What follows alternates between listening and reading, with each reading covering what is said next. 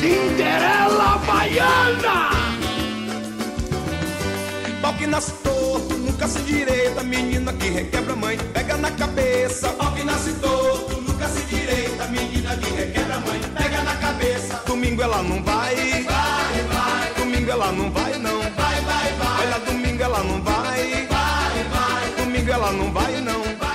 Sejam muito bem-vindos ao Cinderela Baiana. Eu sou o Bruno e atenção para a notícia. Renata Sorra acaba de confirmar que vai reprisar seu papel de Nazaré Tedesco em Homem-Aranha 3. Eu quero que esteja na capa do pôster.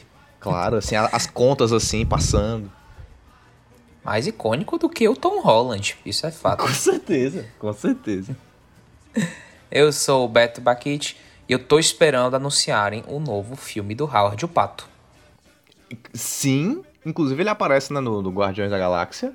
Super apoio. Pô, podia ter uma série do Howard o Pato. Nossa. Eu assistiria facilmente. Facilmente, a Maria. Alô, Disney Plus, viu? Ó a ideia aí pra vocês. Vambora. É isso aí. Depois da avalanche do Disney Investors Day, viemos aqui pra falar sobre o futuro da Marvel. A quarta fase tá chegando e tem muita coisa já anunciada pros próximos três anos. Ficou curioso? Fica confortável que nós vamos explicar tudinho no Cinderela dessa semana. Tchan,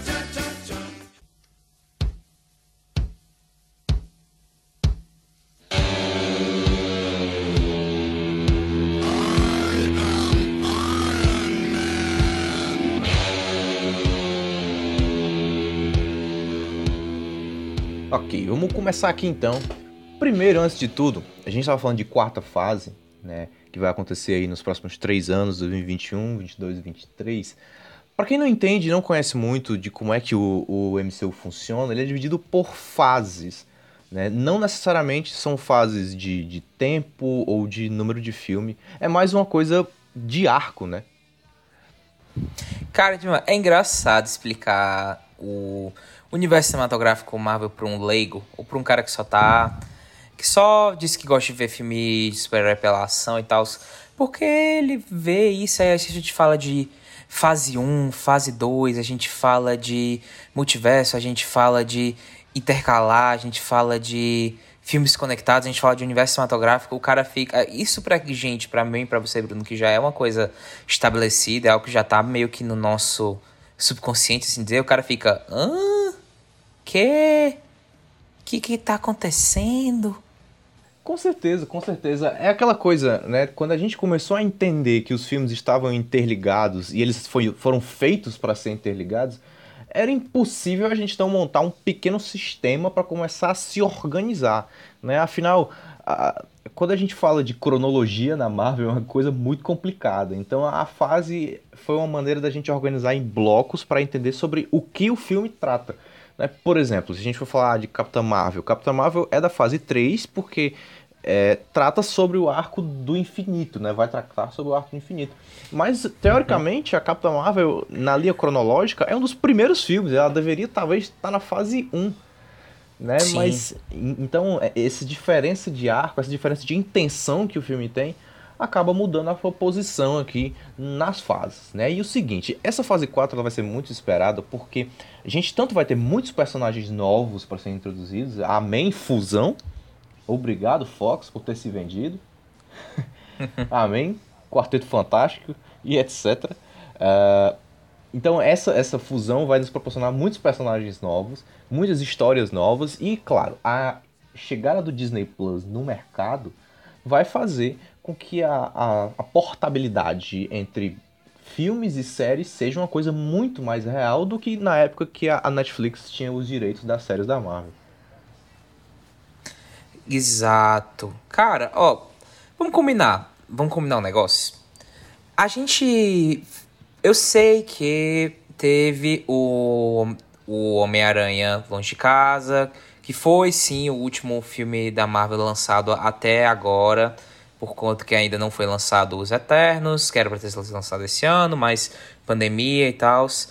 Mas vamos, vamos combinar a gente ainda tá vai ter que se acostumar vai ser tipo a primeira fa grande fase de coisa nova, de coisa, verdade, de coisa verdadeiramente nova. São heróis novos, arcos novos, certos personagens não estão mais presentes, certos personagens estão mortos, certos personagens não vão, não vão voltar. Coisa nova, entende?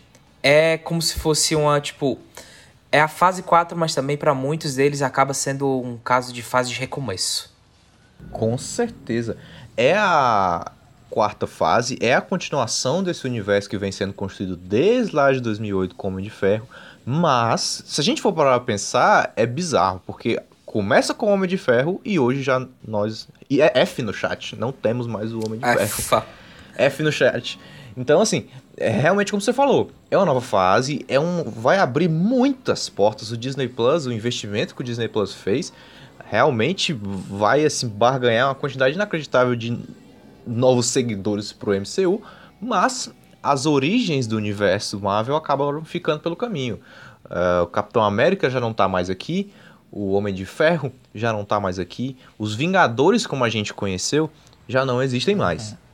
Exatamente. É tudo vai ser vai ser coisa nova, vão ser coisas vai ter vai ser diferenciado, se assim dizer.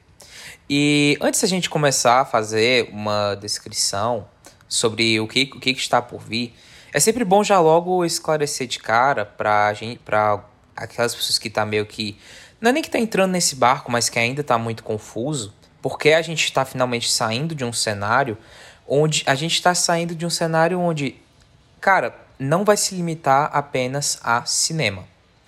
Porque já, a Marvel já tinha chegado num ponto onde eles sabiam exatamente quem eram as pessoas que iam assistir seus filmes. Que era o fã, uhum. que, é o cara que, que é o cara que acompanha. Vez por ver e mexe, talvez tenham, tenham desavisado.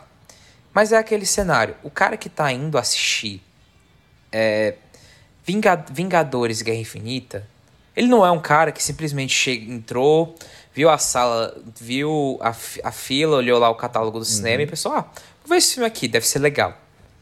É um cara que já é um cara que já tá situado, é um cara que já sabe, que já se ouviu falar do Thanos, é um cara que sabe do que, que tá acontecendo, do que do arco do Capitão América da Guerra Civil. É um cara que é um cara que tá por dentro, entende? Por quê? Porque é uma coisa antiga, é uma coisa que já virou meio que, se assim dizer, patrimônio cultural. Vamos vamos pôr nesse, vamos pôr nesse, nesse, nesse contexto. Ah, tu, tu tá exagerando, a galera não se importa tanto assim com Marvel. Meu filho, Vingadores Ultimato é o filme mais visto no mundo. É o filme com a maior bilheteria do mundo. Ponto. Sim, sim. E é bem isso que você falou, né? É, quando a, a gente ia pro cinema aqui para ver, principalmente esses grandes filmes e eventos da Marvel, é, tinha um conhecimento prévio do que, que ia acontecer, né? Já tinha pelo menos o conhecimento prévio dos personagens em si e da história que foi ficando cada vez mais complexa. Mas agora a gente vai ter um grande diferencial, um, um, um multiplataforma muito diferente. A gente até tinha um multiplataforma da Marvel disfarçado, né? A gente teve os defensores da Netflix com a licença da Marvel, a gente teve uh, a série dos Agents of Shield lá da, da ABC, se não me engano. Esteve Os Sim. Inumanos, teve The Runaway. Agente, Ca Agente Carter. Agente Carter, que é uma excelente série, viu? Diga-se de passagem, é uma série muito legal da, da, da Peggy Carter. Com a. Não vou lembrar agora o nome dela, mas ela fez até Black Mirror. É, é a Hayley, Hayley Atwell. Exatamente, ela mesma. É, mas por mais que essas séries, teoricamente, teoricamente não, é, eram canon, faziam parte do que estava sendo contado nas telonas, a produção não era da Marvel Studios. A licença era da Marvel, eles tinham que autorizar os roteiros, tinha que sair tudo muito bem autorizado, tudo bem assumir a responsabilidadezinha ali, mas não era uma produção própria, não era como se a ideia saísse direto da cabeça dos comandados do Kevin Feige. Então a gente acabava tendo uma discrepância muito grande entre o que a gente via nas telas e o que a gente via nas séries. Uma discrepância em sentido de orçamento, em sentido de nível de produção, em sentido de atuação, em sentido de roteiro e, é claro, em sentido de envolvimento na história. A gente vibrava com qualquer coisa, né? O Demolidor passava por Nova York. Ah, é porque Nova York teve aquele, realmente aqueles problemas lá com Chitauri. Ah, que coisa linda! As séries estão conectadas, olha que maravilhoso! Aí no, no, no, Agents of Shield aparecia o secundário do secundário. Aparecia a Lady Sif. Nossa, Lady Sif apareceu no Ages of Carter. Aqui não. Aqui as séries vão não. ter os principais. Aqui a série vai ser com Falcão e Soldado Invernal. Aqui a série é com, com, com Visão e com a, a Feiticeira Escarlate. Aqui uma, a série da She-Hulk vai ter o Hulk. Então, assim, a porrada vai ser muito mais forte, a produção vai subir muito de nível. E aí você e aí você me pergunta: "Ah, mas vai mas o quão cânone vai ser? Ah, mas isso aí vai pode atrapalhar a experiência no, no cinema, pode atrapalhar, pode ser que se eu não ver tal série eu não entenda tal tal arco em tal filme". Pode sim, de fato pode. Talvez, talvez. Se eles não souberem organizar muito bem o que vai acontecer aí, é, é muito possível que a gente tenha que planilhar as informações da Marvel, fazer aí o telecurso para poder entender é, o que vai acontecer no, no futuro da, da Marvel. Vai ser complicado, pode ser muito esquisito, até para quem já só tava vendo de forma casual, vai ter que virar um pro viewer, né?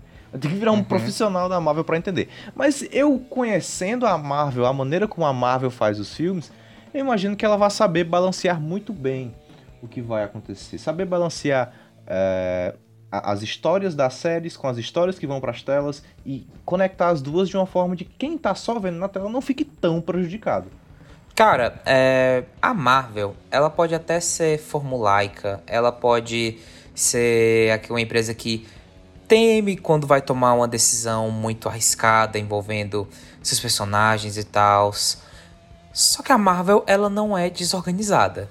A Marvel não é uma, uma empresa que simplesmente para pra pensar assim: ah, e se a gente fizesse tal coisa agora? Ponto. Não, isso não acontece na Marvel. Na Marvel eles pensam, eles planejam uma cena com. Eles planejam uma micro cena para ser passada dois anos depois para que possa ser que venha mudar alguma coisa. Esse negócio, o uni... gente, era aquilo que a gente que a gente comentou no nosso cast sobre universo cinematográficos. O universo da Marvel, ele foi planejado há décadas. Décadas. Isso que eu essa, esse cenário da série de TV, podem ter certeza que não foi simplesmente ele chegar e falar: "Ah, bora fazer uma, bora fazer aqui uma série da Kamala Khan". Um belo dia, um belo dia decidir, decidir que eu quero que isso aconteça. Entende? Uhum. É bem isso, cara. É, essa organização estrutural que a Marvel criou é uma das grandes belezas do seu, do seu multiverso. Até, por exemplo, em Exato. situações que elas foram forçadas a acontecer, por exemplo, vamos lembrar que Hulk de 2008, né, lá com... Sim. Uh, como é o nome do rapaz, não vou lembrar ele agora, que faz o Clube da Luta. Era do, do Edward Norton. Edward Norton, exatamente. Edward Norton depois saiu da produção, então o, Hulk ficou meio perdido. Aí quando você vem agora para séries, que você vê a She-Hulk, o Tim Roth, que fez o Abominável lá no Hulk de 2008, vai estar tá na série. É como se ele dissesse assim, uhum. gente, olha, aconteceu esse pequeno problema aqui, mas a história é a mesma. É só vocês fingirem que era o Mark Ruffalo lá que tá tudo bem. É o mesmo Hulk. O, Hulk que a gente conhece passou por aqueles eventos. Então, mesmo quando eles são forçados a passar por situações que são contra a vontade deles, eles conseguem estruturar para que fique tudo muito bem perto, muito bem, bem, bem encaixado.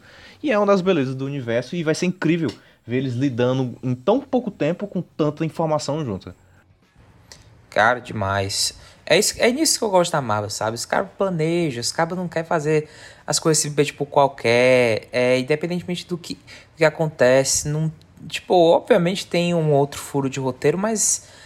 Cara, é planejamento. Coisa que falta em certas empresas, né, Warner Brothers?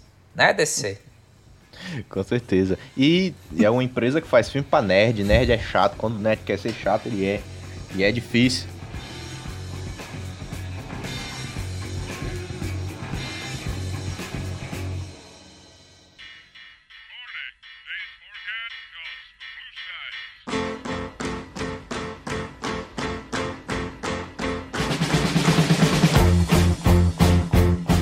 Então vamos começar aqui agora a fase 4 da Marvel. Vamos lançamento por lançamento, capítulo por capítulo, para entender como é que esse universo vai passar a ser produzido.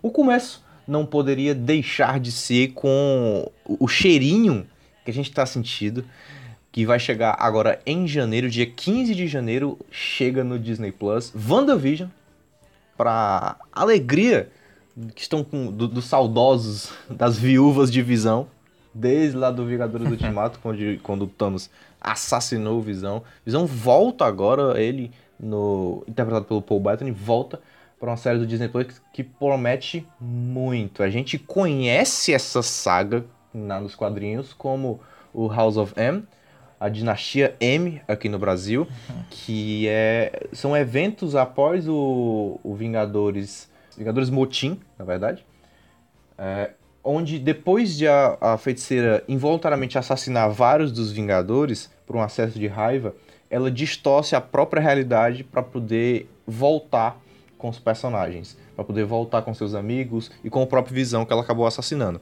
O Visão morre em em Vingadores Guerra Infinita e ele está de volta para essa série. Então, muito provavelmente a gente vai ter mais uma das distorções de realidade da Feiticeira Escarlate. Cara, essa série promete, porque a Feiticeira Escarlate e o Visão, eu não sei, não sei quanto a quanto a você, Bruno, mas são personagens muito poderosos e são personagens que a gente não teve ainda tanta dimensão do que eles são capazes de fazer na época dos filmes. Tá, tudo bem, a gente viu que a que se a feiticeira Escarlate ela quisesse, ela poderia ter matado Thanos. O mesmo vale que o Visão, ele faz muita coisa com que ele tem a joia do infinito, mas a gente ainda não sabe exatamente o, o qual é o poder dele, se assim dizer. O que que eles uhum. realmente são 100% capazes. E são personagens muito interessantes. O Visão, ele é um personagem que nos últimos, nos últimos tempos, ele tem tido, tem tido um dos melhores arcos e as melhores histórias. É, tem ele tem sido desenhado pelo, pelo Tom, Tom King, King né? Tom King, que é um dos melhores quadrinistas da Marvel ultimamente. E, cara, é uma coisa assim que tá muito dando gosto de ver. Principalmente porque quadrinho de super-herói de super é realmente assim não é que é um, não é que é um gosto adquirido, pelo contrário, é muito, é muito chamativo você ter quadrinho de super-herói, mas continuar é um desafio, porque uhum. tem todo aquele tem todo aquele negócio que, pô, mas super-herói não morre, aí a gente acaba que já fica vendo as mesmas histórias ao mesmo tempo, sendo que o Tom King ele muda isso, ele muda esse paradigma completo com as histórias do Visão. Com certeza, com certeza. E cara, essa série, o modelo que está sendo construído veio no momento perfeito em relação aos quadrinhos. Porque vamos lá. Primeiro a gente tem o House of M do começo da, do século de 2005, o arco começa em 2005, que é logo depois de uma grande crise nos Vingadores. Aqui a gente teve uma grande crise nos Vingadores, que foi o Ultimato, a saga do infinito. Então é completamente normal que a Feiticeira Escarlate precise de repente de uma terapia. Então foi nesse momento foi perfeito. E além disso, você pontou muito bem, tem o arco do Tom King de 2017 que você pode encontrar aí pelo selo da Nova Marvel, naquelas encapadas, é, aquelas encapados é, brancos que você acha na Saraiva, na Amazon, em qualquer lugar, que trouxe justamente essa visão de uma distorção da realidade, onde o Visão é uma pessoa normal, humana, que pode ter filhos, que pode casar e etc. Então foi um momento muito preciso para ele fazer esse tipo de coisa. Além de que a gente está às beiras de falar sobre multiverso e falar sobre distorção da realidade e multiverso são paralelos, são eventos paralelos ali. Tanto é que se a gente for ver o trailer que saiu no Investors Day, a Mônica Rambeau tá na, hum. no WandaVision. Teoricamente o WandaVision vai se passar em, nos anos 60, 50, a gente vê ali pelo pela estética das roupas e estética da casa. E a Mônica Rambeau tá lá, então será que ela vai ser transportada pro futuro quando a série evoluir? Será que ela é só uma visão? Então vai ser bem interessante se acompanhar. Demais. Mal posso esperar para ver, de verdade. É por isso que eu assino no Disney Plus. De fato, Exato. é um dos grandes motivos. As séries, as séries da Marvel é um dos maiores motivos pelo qual eu quero assinar Disney Plus. Com certeza. Com certeza. Vai ser. Eu já tava. Eu comentei aqui nosso cast sobre streamings que eu acho que não ia passar muito tempo assinando o Disney Plus e de repente, não, WandaVision vai ser em janeiro. Eu pois tá bom, porra, eu vou segurar essa assinatura aqui enquanto estiver saindo série da Marvel. E, e pela quantidade de anúncios que a gente vai falar aqui, vou continuar assinando por um bom tempo. E aí o seguinte, pra gente é, fechar aqui o WandaVision, é importante a gente dizer uma coisa. É, a pandemia do coronavírus mudou muita coisa, e dentre, ela, as, entre elas as datas anunciadas pela Marvel. Na primeiro anúncio, no anúncio lá da CCXP de 2000, perdão, lá na San Diego Comic Con de 2019, a gente viu WandaVision sendo anunciado para 2021, como está sendo lançado, mas para o meio de 2021 e antes teria o Doutor Estranho Multiverso da Loucura, Multiverse of Madness, que seria uh, já agora no começo, seria em março de 2021 e a série seria posterior a ele. A nossa teoria na época seria que o Multiverso da Loucura ia que ia ter a, a Wanda lá, a Wanda Maximoff nela, ia ser uma porta de entrada para o que iria acontecer em WandaVision. Agora que a uhum. pandemia acabou mudando e a, a, produção ocorreu no meio da pandemia, a expectativa é de que o roteiro tenha sido modulado para que essas datas mudem.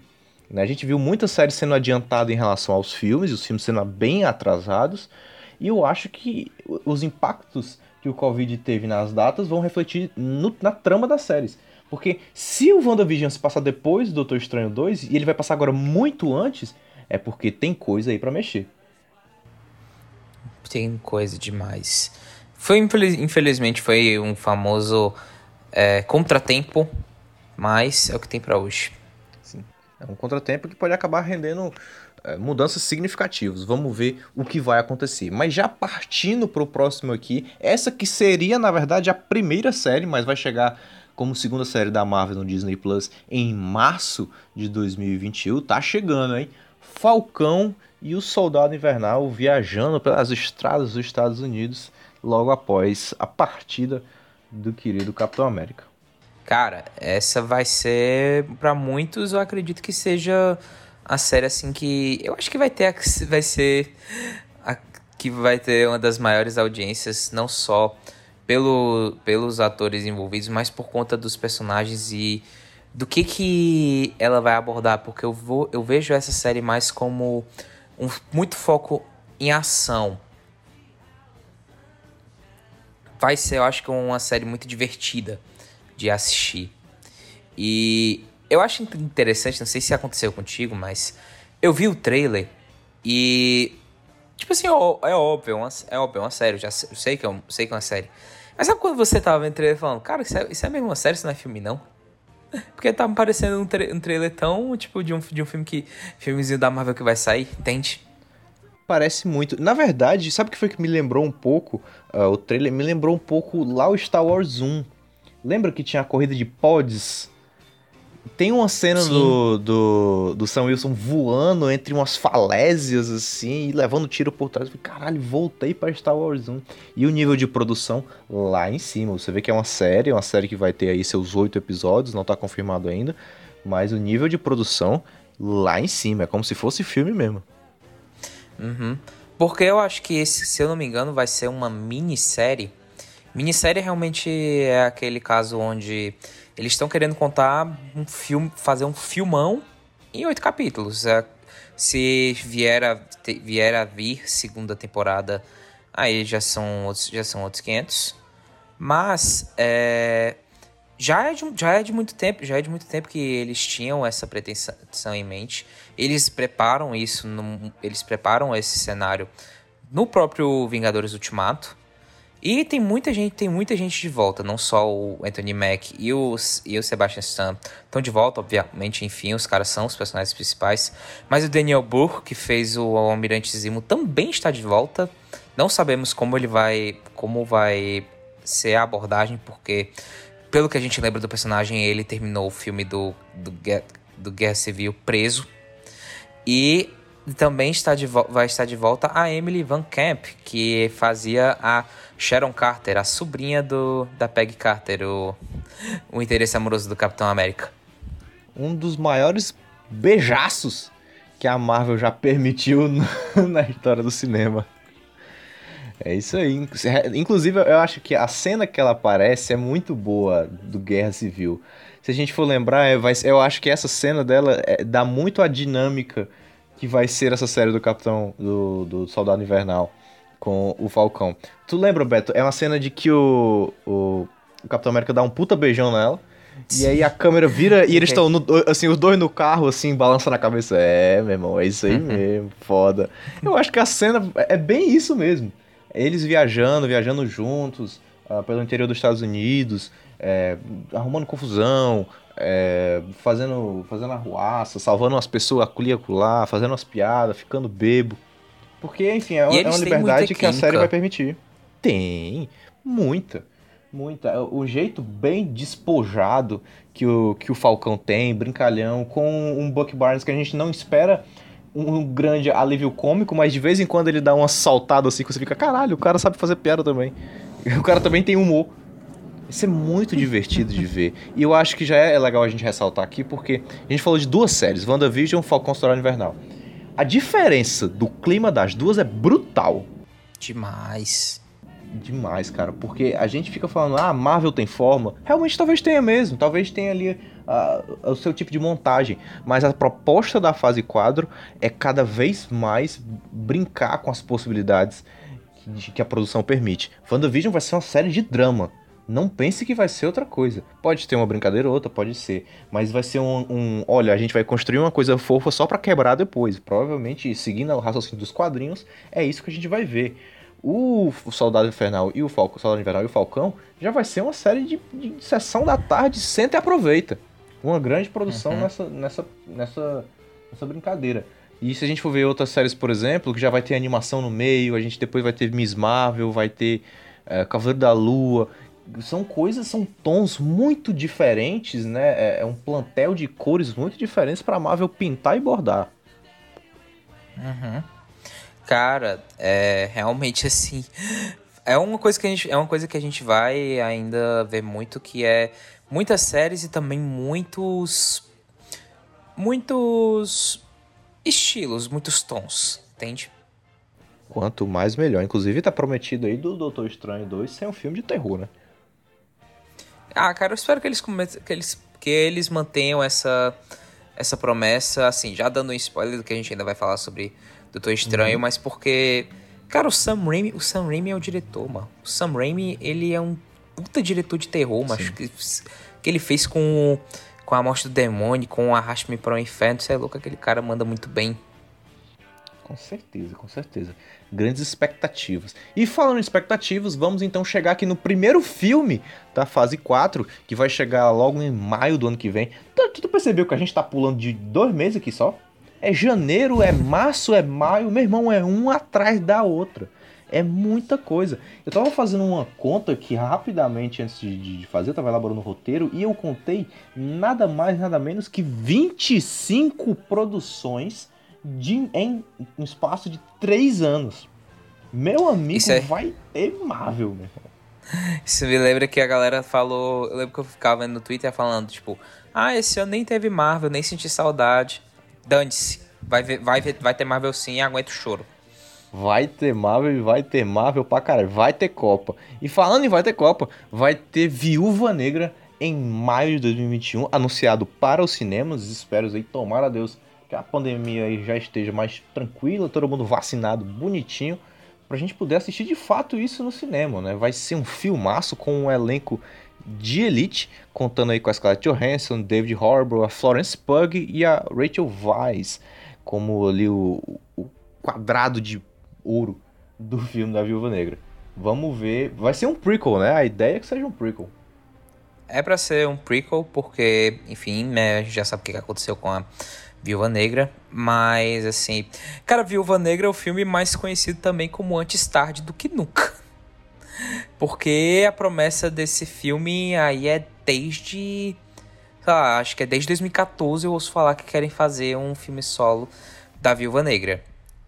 Assim, muita, eu vejo muita gente dizendo: ah, agora que o que aconteceu com ela vai perder o peso, não sei o que. Eu fico, meu filho, eu, de fato, de fato eles estão atrasados. Eles eram para ter feito isso faz muito tempo.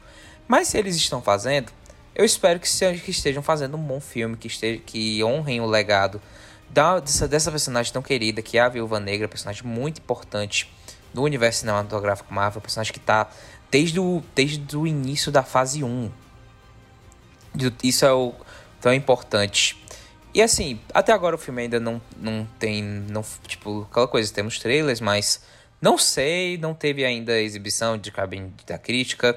É um filme dirigido pela, pela Kate Shortland, que é uma diretora australiana, que é o primeiro a primeira ingressão dela no cinema mais mainstream, o que acaba também sendo um grande padrão da Marvel, que eles gostam de pegar Sim. diretores mais cults, assim dizer, ou diretores de filmes mais independentes e gostar de trazer eles para o seu universo para tentar de alguma forma poder eles, eles poderem extrair uma visão deles de diferenciados assim dizer. Apesar de que muita, muita gente diz que a Marvel é um tanto quanto formulaica mas se você vê cada filme tem sim o seu toque. E eu espero que esse filme também tenha um pouco da, do toque da Kate. Eu concordo. E assim eu acho que essa questão de, de fórmula ela já passou um pouco. Porque a gente tinha realmente Demais. fórmula principalmente tratando dos filmes dos Vingadores e adjacentes, assim. Mas principalmente quando se tratava de algumas produções diferenciadas, como Guardiões da Galáxia, uh, o Thor Ragnarok, a gente viu a Marvel dando a liberdade para diretores como James Gunn e o Taika Waititi darem o tom à vontade. E esse tom foi muito bem dado e saíram grandes produções que são elevadas aí até hoje. Então, assim, eu acho que é um grande acerto da Marvel trazer novos diretores com novas visões, porque até afasta um pouco essa ideia de, ah, fórmula. Pô, não é fórmula quando você dá a liberdade de, de o diretor é, brincar um pouco. E aqui eu acho, importante demais esse filme, ele vai ser muito legal, por mais que tenha atrasado, atrasadaço, com certeza, mas a personagem merecia um filme, a Scarlett Johansson como intérprete da Viúva Negra merecia esse protagonista pelo menos uma única vez. Que bom que é uma mulher que dirige, que é um filme que vai dar uma grande representatividade. Vai ser só o segundo filme, me corrija se eu estiver errado, com uma mulher como protagonista dentro do universo Marvel, né? Só depois do Capitão Marvel. Então, sim, vai ser sim. muito legal, cara. Eu acho que esse filme tem muita coisa para ser interessante. E assim, eu vou jogar um verde que pode ser que nada a ver, mas assim, o trailer do Loki que saiu na Disney Investors Day, ele tem um, uma cena que parece muito ser a Natasha. Tem uma, parece uma ah. personagem de ruiva, de costas, assim, parece muito ser a Natasha. Não vou dizer que, ah, de repente acontece. A gente vai já falar um pouquinho sobre Loki e falar por que, que a Natasha pode estar nesse, nessa série. Então, assim, pode ser que seja a última produção com a Viúva Negra? Pode. Mas pode ser que não também. Pode ser que seja uma posição com a Viúva Negra que a gente conhece, da, da, maneira como a gente conhece. Mas, se bem que é até um uhum. prequel, né? Nem é a Viúva Negra que a gente conhece essa, é já até mais antiga. Mas não, não acho que a, vai ser a despedida da Scarlet do MCU, não. Também não acho. Também de, também de fato não acho. Show. Então é o seguinte, partindo já para que eu já tinha o spoiler que eu já tinha dado de Loki, Loki chega no mesmo mês que o Viúva Negra. O lançamento vai ser paralelo. Aí. Eu nem sei quem é que chega primeiro, porque a data de Loki não foi especificada ainda, só diz que é em maio de 2021, assim como Viúva Negra. Não sei quem chega primeiro, vai ser, mas vai ser meio paralelo aí. E lembrando que as séries da Marvel, muito provavelmente, vão ser lançadas episódios semanais, assim como a exemplo do Mandaloriano que a gente tem visto aí. Sai dois, três episódios às vezes, ou então sai só um, na, na primeira semana de estreia, e aí depois a gente vai vendo é, um episódio por semana e vai acompanhando devagarzinho. As séries da Marvel devem ser assim. Até porque, pensando, parando pra pensar, as séries estão saindo de dois em dois meses, então meio que já vai engatando uma na outra. Né? Para não dar Sim. tempo de você cancelar o Disney Plus. É uma, foi uma boa jogada aí que a, que a Disney fez. Então é o seguinte. É, os bichos, os bichos são inteligentes são inteligentes, são, são os reis do capitalismo. O Loki que vai estar tá nessa série vai ser o Loki de 2012. O Loki que a gente conhece, amigão da vizinhança lá, foi-se. Foi para Jesus. Thanos levou. Esse Loki é o Loki de 2012, o Loki que pegou lá uh, o cubo mágico, é, na, quando os Vingadores voltaram no tempo, lá no, no Vingadores 1, né, no Vingadores de Mata eles voltam pro Vingadores 1, e aí o Loki pegou o cubo e escafedeu-se. E não sabemos aonde ele tá, se ele só foi para um outro lugar, se ele foi para outra linha do tempo. Então, por isso que a Natasha pode aparecer. A Natasha, se for a Natasha mesmo, ela está de cabelo ruivo, o que indica que é a linha do tempo de 2012 para trás, né? Até 2008, que era quando ela estava ruiva ali. Depois ela fica loura, depois ela muda o cabelo. Mas a maneira ali, o, o penteado Gambito da rainha, é do, da fase 1 da Marvel. Então, por isso que Loki pode trazer coisas velhas novas. Cara, é. Bom, é o Loki de 2012, como já foi, o Bruno já falou aqui algumas vezes, que é o Loki vilão. Sim. É o Loki que. É o Loki malvado, se assim dizer, é o cara que tá querendo é, praticamente dominar, dominar o mundo. Não é aquele Loki que aj ajudou, ou praticamente já ajudou os Vingadores, ajudou, ajudou o Thor é, no desde o, no Thor 2, Thor Ragnarok, Thor Ragnarok, até mesmo uma parte no, no Vingadores, tentou ajudar no Vingadores Guerra Infinita. E assim, é um o Loki é um dos personagens mais, mais icônicos é, do universo dos universos cinematográficos da Marvel. É um também um dos personagens mais engraçados, um dos vil melhores vilões, com certeza. E o Tom Hiddleston é nossa, aquele cara rouba todas as cenas que ele uhum. aparece. Então, fazer uma série com, com o foco nele é uma coisa muito arriscada.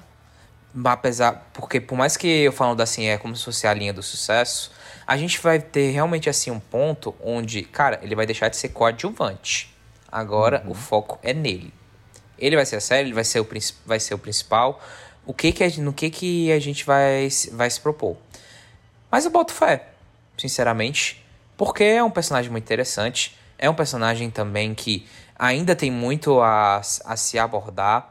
Desde a época dos quadrinhos, a gente ainda nunca viu assim muito do que, que o, o Loki é capaz. Tipo, a gente, vê, a gente via pouco ele na nos filmes com uniforme clássico, com é, com a linha dele de ser o deus da mentira.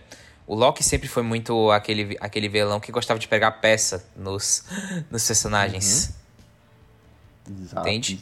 Exato. E a gente vai ver esse Loki aqui, esse Tom Hiddleston bonitão, viajando várias linhas do tempo. Já deu para ver pelo trailer que ele vai em vários lugares diferentes, até planetas diferentes, parece que ele foi. E o seguinte, o, o tom que o trailer dá pra gente parece um, um Doctor Who meio maldoso, meio malvado, assim, meio, meio. O Dr. Who deu da mentira. Porque é, vai ser o Tom Hiddleston viajando por vários lugares, dando piscadinha para a moça, conhecendo povos diferentes, de lugares diferentes, mentindo, se candidatando a presidente. Vai ser uma loucura essa série, como se espera do Deus da Mentira, do Deus da Loucura. É isso que se espera que o Loki faça. Agora, se vai ser uma série só pra gente realmente se despedir do personagem, do Tom Hiddleston com o Loki, ou se de alguma forma ele vai voltar a interferir no cânone principal da Marvel, aí é um outros 500. Aí a uhum. gente vai ter que pagar para ver se a Marvel vai sustentar isso aí. Agora, que o Tom Hiddleston tem tudo para segurar o protagonismo, ele tem todo o talento do mundo. E vai ter tempo bastante de tela para tentar convencer a Marvel a seguir essa linha do Loki aí. Demais. Parece pra, pra mim, tem cara de que vai ser uma. Vai ser que nem WandaVision, vai ser uma grande loucura. Espero que sim, espero que sim, ansioso. E agora pra primeira animação da Marvel, o What If? Três pontinhos, ponto What de interrogação. If? Aqui no Brasil conhecido como e se? Eu acho muito legal, porque uhum. é o transporte direto dos quadrinhos pra série. O What If é uma, uma série de HQs uh, do universo Marvel, que é comandada pelo The Watcher, pelo Vigia aqui no Brasil, é, que é um ser que fica observando. Ele observa tudo que acontece e ele não pode se interferir. Então ele vai nos levar nessa viagem de realidades de e se o Capitão América fosse um zumbi? E se quem levasse o soro do super soldado fosse a Peggy Carter? Então a gente vai poder viajar por algumas realidades dessa com a dublagem original dos personagens. Então tá todo mundo aí, Mark Ruffalo, é, Robert Downey Jr., Chris Hemsworth, tá todo mundo aí, Josh Brolin, Shangan, Taika Waititi até, tá todo mundo aí dublando para fazer uma série que provavelmente vai ser muito divertido de assistir. Uhum. Até o Chadwick Boseman, ele, ah. ele chegou a, a gravar. Até a gente vai ter essa, esse último gostinho aí de matar a saudade de ouvir a voz do Chadwick Boseman como Pantera Negra. Vai ser a última interpretação dele é, como Pantera Negra. É, pra já, pra, vai dar pra gente pegar esse último bit de atenção aí. Mas, pô, vai ser muito legal, cara. As HQs em si já são muito legais porque a gente consegue ver uma outra visão da coisa. Mas normalmente o Orif ele tinha um traço diferente, muito característico, dava para atores diferentes, autores diferentes fazerem com visões diferentes. Aqui a gente vai ter o privilégio de ter as vozes originais, o que vai tornar a coisa muito mais especial. Vai ser, vai ser eu acho que vai ser bem divertido. Ainda vai, vai ser vai ser aquela vai ser aquela coisa que você vai querer tipo é tipo sabe Love and Death and Robots. Aham, uhum, exato. Exato. deu pra, deu pra sentir o naipe, né? Exatamente, acho que vai ser bem isso. Tem, promete várias loucuras aí, eu acho que vai ser bem legal. E o What If chega no verão norte-americano, ou seja, em julho ele deve chegar aí pelo Disney Plus. Agora sim, eu, eu vou falar aqui uma coisa que está inerente ao meu discurso.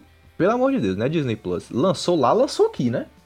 Não vai Por me favor. fazer essa desfeita. Ah, não vai? Vacilou, Quiser... não, vai lá. É, e com legenda. Não, ah, vou mandar sem legenda, não. Legenda o bagulho. Porra, que desfeita é essa? Que tentei com a América Latina. Lança o bagulho direitinho. Viu? Fica aí o, o, o, o, a ameaça sem escrúpulos, mas por favor, irmão. Chegou lá, chegou aqui, não existe mais isso. Mas vamos lá, seguindo aqui, no mesmo julho chega o segundo filme da Marvel no ano e é muita coisa, bicho. Essa sexta produção da Marvel só em 2021, isso o primeiro semestre, Shang-Chi e a Lenda dos Dez Anéis. Rapaz, ah, esse, esse filme eu, eu, tenho, eu tenho medo, sabe? Porque eu, porque eu quero que seja um filme foda. Porque é, quem, me conhece, quem me conhece sabe que eu sou o louco da, das artes marciais. E eu, eu sei que eu sei que a, a Marvel Marvel barra Disney eles não são bestas. Uhum. Eles têm sim o seu interesse em querer capitalizar no mercado chinês é, por, por conta da, das, possibil, das possibilidades de conseguir arrancar um dinheiro. Mas eu espero que eles só, eu espero que eles só tenham cuidado. Custa. Por favor, por favor. E assim, Beto, a, é, a gente tem que ser um pouco realista aqui. O Shang-Chi, ele é um filme que é feito literalmente para colocar a Marvel com muita força no mercado chinês. Ok, entendi, perfeito. Estrategicamente faz sentido, socialmente faz sentido, massa.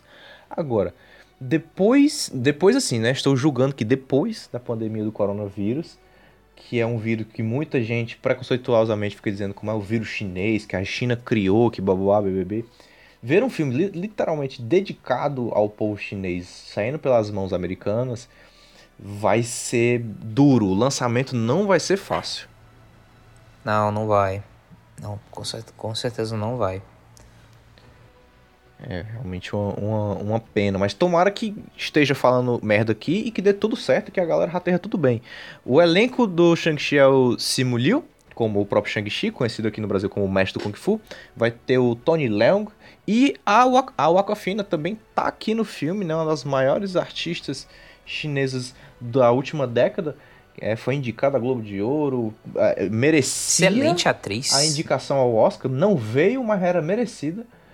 É, então, grandes atores aí para poder inserir a Marvel no mercado. Tomara que dê tudo certo. A gente não tem muita muito o que falar sobre o Shang-Chi, porque é a história básica do, do mestre do Kung Fu. Esperamos que o, o Mandarim esteja conectado é, diretamente aqui. A organização Mandarim vai estar conectada aqui dentro do universo do Shang-Chi. Vamos ver o que, que ele tem para nos oferecer, porque vai ser todo um outro lado místico do universo Marvel. Um mínimo, um mínimo com certeza. É, vai ser também dirigido pelo, pelo De Destin Creighton. É, ele é um diretor muito conhecido, muito conhecido no mundo do drama. Esse vai ser o primeiro filme, filme de ação dele, praticamente. Ele fez um filme muito bom, que foi aquele Just Mercy. Se eu não me engano, até ficou aqui em português, se eu não me engano, foi é, O Preço da Justiça. Não, Luta por Justiça, com o Michael B. Jordan. Sim, sim, sim, sim. Então, assim, é, que é um grande filme, inclusive, mas assim, pra, pra quem tá entrando numa grande produção para fazer seu primeiro filme de ação, foi uma decisão um pouquinho arriscada, na minha opinião. Foi, talvez. E só corrigir uma rata rapidinho, a Aquafina é americana com descendência sul-coreana, não chinesa. Só para dar nome aos bois aqui na caminhada.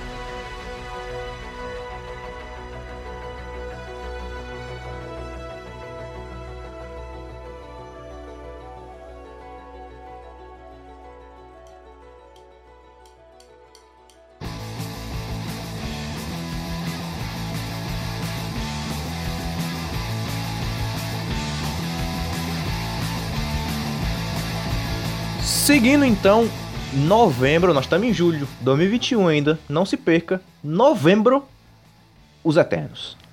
Enfim, Eternos. teremos o que promete ser uma das maiores produções em sentido visual da Marvel.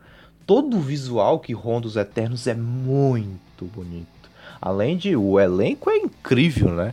Kit Harington, Angelina Jolie, Richard Madden, Salma Hayek, eh, Hayek, eh, Gemma Chan. Porra, é muita gente, velho. muita gente, muitos personagens, muita cultura, muita. Assim, tem tudo pra ser também um filme muito diferenciado. Se eles quiserem de fato sair da caixinha.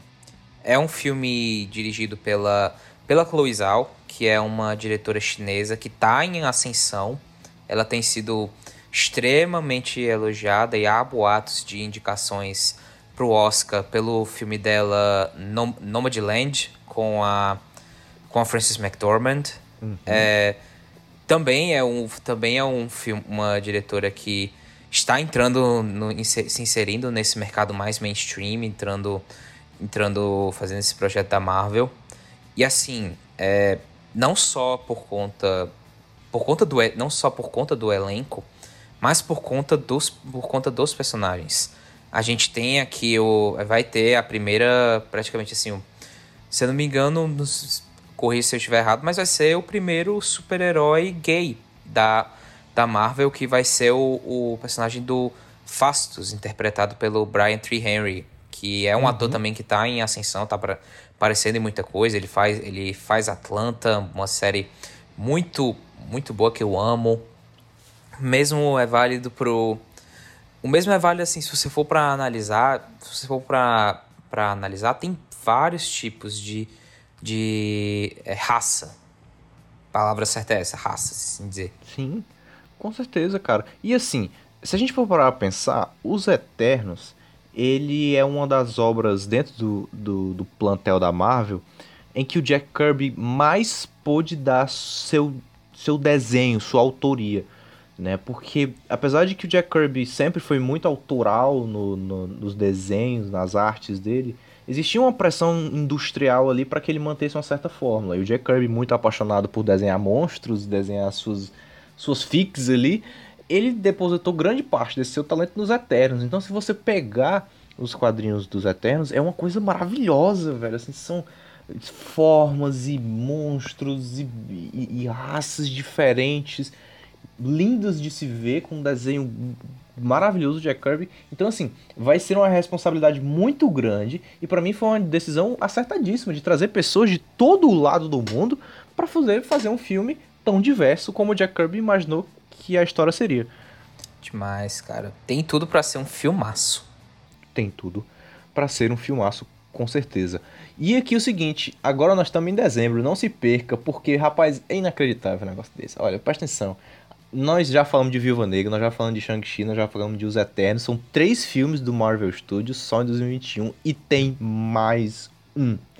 É o seguinte, tá anunciado para dezembro de 2021. Eu não garanto que vai sair em dezembro de 2021, mas tá anunciado. Hoje, dia 14 de dezembro, está anunciado Homem-Aranha 3 para dezembro de 2021.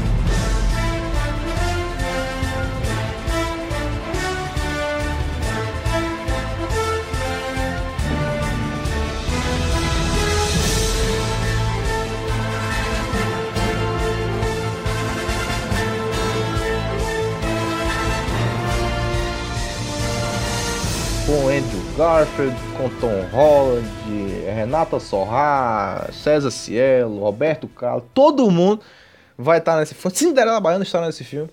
anunciando agora que a expectativa, eu não tô ansioso não, é além. O Longe de Casa já iludiu a gente com esse negócio de multiverso. Concordo. Concordo. Mas, mas mesmo assim foi uma boa experiência. Ele, não, não, calma. Eu ia, não, eu ia chegar. Já iludiu a gente com esse negócio de multiverso. Agora não tem como, pelo amor de tudo que é mais sagrado. Porque você não vai escalar Tobey Maguire, Andrew Garfield, Emma Stone, Alfred Molina pra ficar fazendo personagem novo. Não tem essa não. Concordo. Concordo, concordo. E é muito caro essa brincadeira de trazer Jamie Foxx que já vai fazer o Alex de novo, Kirsten Dunst, para fazer a, a, a Mary Jane, Benedict Cumberbatch, para brincar com o multiverso à torta e à direita, né? O Alfred Molina, para fazer o Dr. Octopus. Uh, é uma brincadeira muito cara aí, viu? É uma brincadeira muito cara para não fazer render o multiverso de verdade agora em Homem-Aranha 3. Uhum. Cara, é. Assim, eu sou muito fã do Homem-Aranha por si só. É talvez o meu super-herói favorito. E eu gosto sim da. Eu adoro o, o, o Homem-Aranha Tom Holland. Eu gosto do que a Marvel tá fazendo com o personagem. Eu gosto do Homem-Aranha de Volta ao Lar. E gosto também do, do Homem-Aranha é, longe, longe de casa. Tem gente que não gosta. Eu vejo, eu vejo filmes é um tanto quanto divisor de, de é, eu um pouco divisor de opinião. Eu gosto pra caramba, de verdade. Eu acho. Eu gosto do, do trabalho do John Watts, do diretor. Ele entende bem a, a mensagem do, do Homem-Aranha de ser um. Tudo bem que é muito abord... isso é muito abordado no, no Homem-Aranha de volta ao lar, que é a questão de ser o amigo da vizinhança, o cara que tá querendo é, fazer as coisas numa escala menor mas que também é, tem que aprender a lidar com isso. Não que isso não exista no, no Homem-Aranha Longe de Casa. Gosto dele, gosto do que ele tá, do que ele tá fazendo. Estou ansioso, verdade é essa. Estou estou ansioso em níveis desproporcionais, porque é possível que a gente tenha três Homem-Aranhas em três fases diferentes da vida do Peter. É, um Homem-Aranha que nem tem mais a sua a sua Gwen. Então, eu não sei se vai ter um encontro aqui, se de repente se a Emma Stone vai voltar para esse filme, seria incrível. Vai ter o Brandon Cumberbatch, que é sempre uma presença incrível, seja para onde ele passa. As esperanças para esse filme são muito altas, porque já está confirmado o James Fox, já está confirmado o Alfred Molina, o Andrew Garfield já está confirmado também. Isso hoje, dia 14 de dezembro. Pode ser que esteja mais gente aí para chegar. E o Kevin Feige, atenção, atenção todos, o Kevin Feige deu uma esperança lá no Disney Investors Day que o Charlie Cox, se você não lembra do Charlie Cox, Matt Murdock, o Demolidor, esteja nesse filme. Então talvez seja o momento dos defensores aparecerem. Faz todo sentido. O Homem-Aranha é um herói meio rueiro nesse, nesse, nesse arco do Tom Holland. É um, um herói de vizinhança, um herói meio de, de, presença de rua. Vive no Queens, tá em Nova York, tá perto, ele tá tão perto de Hell's Kitchen. Ali é um pulo para chegar um metrozinho, tu, tu chega. Então, assim, a esperança da gente ver isso tudo reunido novamente é incrível. Além de que uh, o arco que a Sony constrói paralelamente com Venom e Morbius, que vai acontecer futuramente o Morbius aí. Eu não botei aqui porque o Morbius não é o universo Marvel, né? Ele não pode ser considerado fase. Mas é possível que ele até apareça aqui de repente, né? Então a gente esperança de Tom Hardy, na esperança de Tobey Maguire, na esperança de William Defoe, é muita gente para aparecer e eu estou ansioso. Pode estar 5 horas de filme aí que eu vou assistir. Eu vou assistir um, milhão, um bilhão o orçamento para pagar os atores. Cara, isso, isso que tu comentou, de fato, assim, é uma esperança, porque eu sou muito fã do Demolidor do Charlie Cox, ele manda muito bem, ele faz um trabalho excelente, e eu tenho pena dele, porque ele recusou uma porrada de trabalho pro cinema, porque ele acreditou, não só ele acreditou, mas eles queriam fazer a quarta temporada de Demolidor, tinham certeza que ia fazer, Sim. não rolou, por conta, é, por conta do que aconteceu, e tal. E a série foi cancelada. E é uma pena, porque é um puta ator que tá desempregado. Tá desempregado, é verdade. E o Demolidor é, uma, é um personagem muito forte, né? na verdade, assim, na minha opinião, só um off-topic aqui, os defensores são muito legais. Eu gosto muito do, legais. Do demônio. Eu acho que, talvez com exceção, mas também é porque o tempo de desenvolvimento foi muito pequeno, do uh, Punho de Ferro, que a série é bem ruimzinha. Ah, coitado. É, é, é faltou é... talvez tempo para ele. ele. Ele sabe que a série é ruim, faltou talvez um tempo ali. Mas o resto é muito legal. A Jessica Jones é uma série muito boa. Luke Cage é legal também. É... E o Demolidor é maravilhoso. Então, assim, os heróis de rua, os defensores ali, tiveram espaço na Netflix legal, massa, mas eu quero ver ele com os outros. Eu quero ver o Demolidor saindo na porrada mesmo, aqui no meio do universo Marvel. Eu quero ver essa galera na, na, na telona. E agora que os direitos estão na Marvel mesmo, e o, o, estúdio tá fazendo de tudo, porra, traz essa galera de volta. Vamos fazer. Bota o Deus de Tenant pra fazer o, o, o Killgrave de novo. Traz, vamos. E aí o Homem-Aranha é a nossa primeira esperança. Por favor, Peter Parker, traz pra gente aí. Traz esse gol pra gente aí. Vamos ver o que vai acontecer. É, a gente tá aqui todo iludido e quando vai ver, na verdade, os capas vai aparecer numa, numa cena de sonho de 5 segundos. Puta, caralho. Nossa, não, eu vou ficar muito puto se for um negócio desse. Nossa, sério. Triste, ai, triste. Ai. Mas vamos lá. Seguindo em 2021, duas séries que estão anunciadas para 2021, mas não tem data. Então eu botei chega no final, porque é quando tá anunciado, mas assim, não tem, ah, chega em novembro, dezembro. Primeira, Hawkeye, o Gavião Arqueiro, com o Jeremy Renner como protagonista, acompanhado da Kate Bishop, vivida pela Hailey Stayfield. Maravilhosa! Perfect. Linda, maravilhosa, excelente atriz. Excelente atriz. Fez aí, você pode ver ela em, em Dixon, em Bumblebee, em Pitch Perfect 2. Ela fez muita coisa aí recentemente.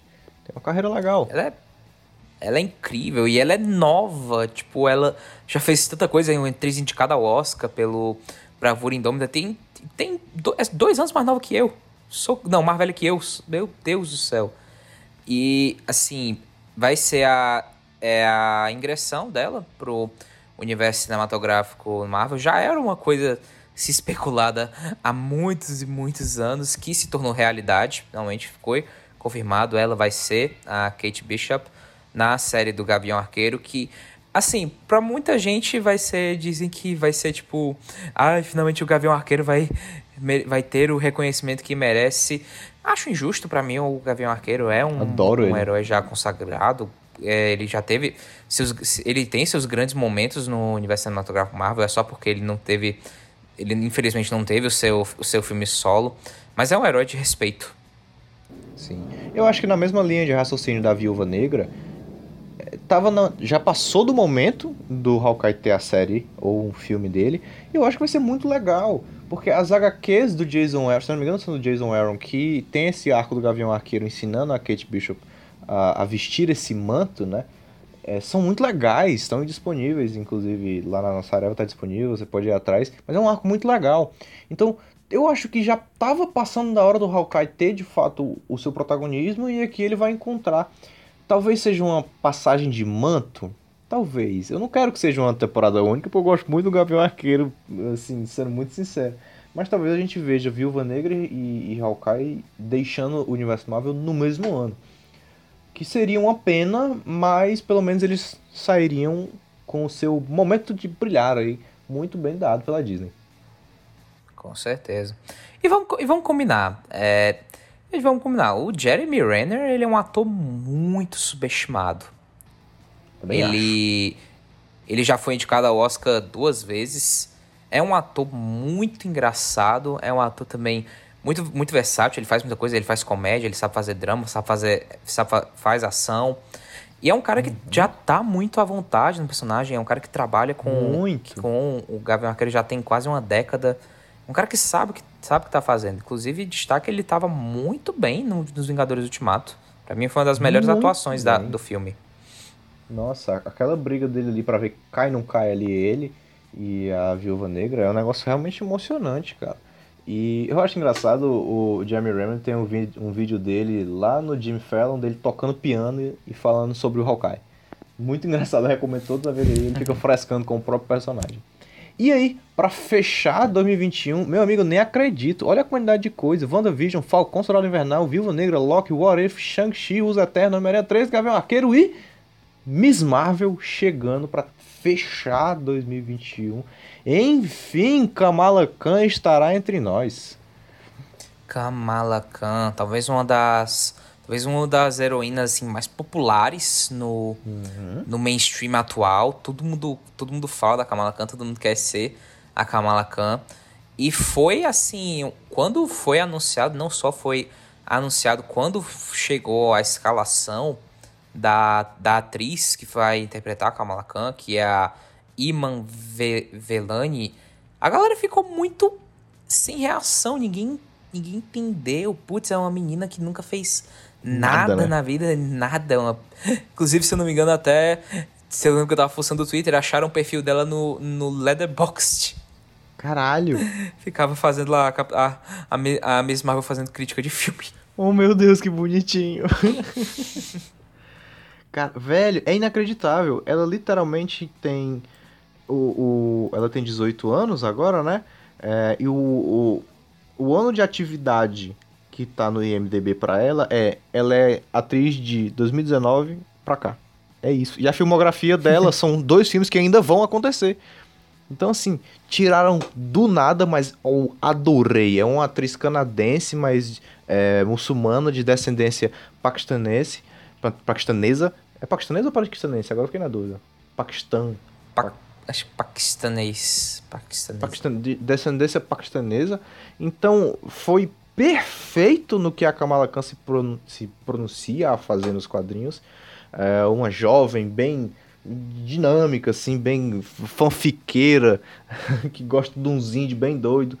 Então eu acho que tem tudo para ser uma série muito divertida de assistir, sem contar que ela já está confirmada como personagem lá no Capitão Marvel 2, que a gente vai falar daqui a pouco. Assim, eu não vou, eu não, a gente não tem muita, ainda não tem muita informação. A gente agora tá entrando numa, numa área assim das dos lançamentos que a gente sabe pouca coisa. E assim, Isso. nesse caso, só me vale ter pensamentos positivos de que vai ser muito bom. Porque Sim, até porque é uma até porque é uma série que a gente não conhece muito bem aquela situação. A eu não sei quem é a atriz, da mesma forma como não sei boa parte da galera que tá tá por trás. Só sei que tem o logo da Marvel, Kevin Feige tá por trás e é isso. Vamos que vamos. E é isso. Vamos acreditar, né?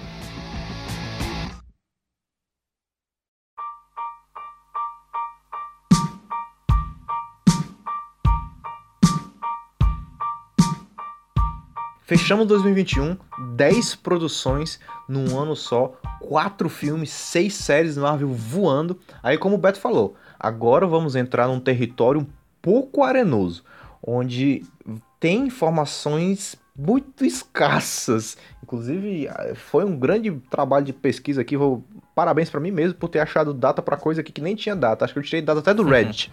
Então se preparem aí para mudar a data que eu vou falar agora. Mas começando 2022, uma data que não vai mudar, porque é um filme que é pancada. Thor 4, Love and Thunder, com Chris Hemsworth, Natalie Portman e Christian Bale. Na minha mesa para ontem. Eu não ontem. quero saber. eu não quero saber de Homem-Aranha, não quero saber de Eternos, eu quero Thor, Amor e Trovão, Love and Thunder. Eu amo Thor Ragnarok, é um dos meus filmes favoritos da Marvel. Eu sou louco pelo Taika Waititi, o Caba manda muito bem. Muito. E aí vai vir, uma, vai vir uma ruma de haterzinho chato falando Ai, mas é filme de comédia, aí é chato, Fórmula Marvel. Pau no seu cu, irmão. É legal, eu gosto. Tem Led Zeppelin na porra do filme. Tu quer mais o quê? Sim. Vai ser muito legal, cara. Porque Thor Amor e Trovão vai ser um negócio inacreditável, porque é na mão do Taika Waititi, então a gente pode esperar aí uma belíssima injeção de comédia, ao mesmo tempo que tem o Christian Bale como Gore, que é um vilão bem complicado de se enfrentar nos quadrinhos, é um arco muito legal, ao mesmo tempo que nós vamos ter o arco da Natalie Portman assumindo o martelo do Thor.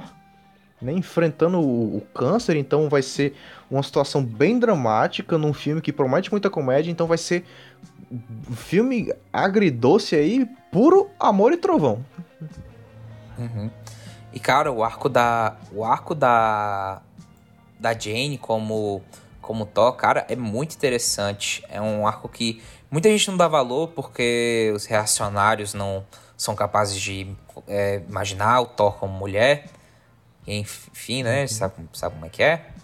Cara, mas é muito interessante. O que também me chama muita atenção é justamente a escalação do Christian Bale, porque o Christian Bale, tipo, tá, tudo bem, ele foi o Batman. Mas ele foi o Batman do Christopher Nolan, né, gente? Foi o Batman mais sério. O Christian Bale sempre foi um ator Sim. muito conhecido porque ele só fazia Oscar bait, só fazia filme serião. Ninguém nunca imaginou que um dia o Christian Bale iria pra Marvel, pô. Sim. O Christian Bale fazendo filme de super-herói mais escrachadão. Escrachadão em comparação a um, The, a um The Dark Knight, pelo amor de Deus, gente. É, não, com certeza. Você falou muito bem, cara. Ver o Christian Bale na mão do Taika Waititi vai ser uma experiência. Christian Bale é conhecido por fazer o Batman do Nola, por fazer uh, aquele filme que eu não tô lembrado do nome, que ele fica mago pra caralho. E o, o maquinista, maquinista. Acho que é o maquinista, é o maquinista, é isso mesmo, que é um filme dramático, difícil, mas excelente filme, fica a indicação. Ao mesmo tempo que ele faz o Vice, onde ele é um político safado e sério, compenetrado, cheio de tiradas. É, e aqui a gente vai ver um personagem que é muito forte, o carniceiro dos deuses, que é o Gore. É, muito difícil, muito sério, muito pesado para um filme de comédia, que, que, que o que se propõe a ser os filmes do Taika assumindo o Thor. Mas vai ser muito interessante ver como é que o Christian Bale vai se sair aqui. E a minha grande atenção vai realmente pro arco da Jane Foster. A gente sabe que é um arco escrito pelo Jason Aaron, que é uma das melhores coisas que a Marvel já publicou nos últimos três anos, é o arco da, da Jane Foster. Jane Foster. Então, vamos ver o que vai acontecer. Vai ter Tessa Thompson como Valkyria, vai ter a Jamie Alexander como Lady Sif de volta no filme, vai ter o Chris Pratt já confirmado como o, o Peter Quill, né, do Guardiões da Galáxia, aparecendo aqui no Peter filme. Quill. É, Lembrando que o Thor termina o ultimato com os Guardiões, né? Sim. Ele segue na jornada. Pois é. Então vai ter muita coisa interessante aqui. Tô esperançoso demais pro que vai sair das mãos do Taika. Fevereiro de 2022, estamos no aguardo. Seguindo então, macho, é porrada atrás de porrada, é um negócio assim inacreditável. Em março, um mêsinho, não tá tempo nem de respirar, irmão. Nossa, vai ser. Eu quero saber onde é que eu vou tirar dinheiro.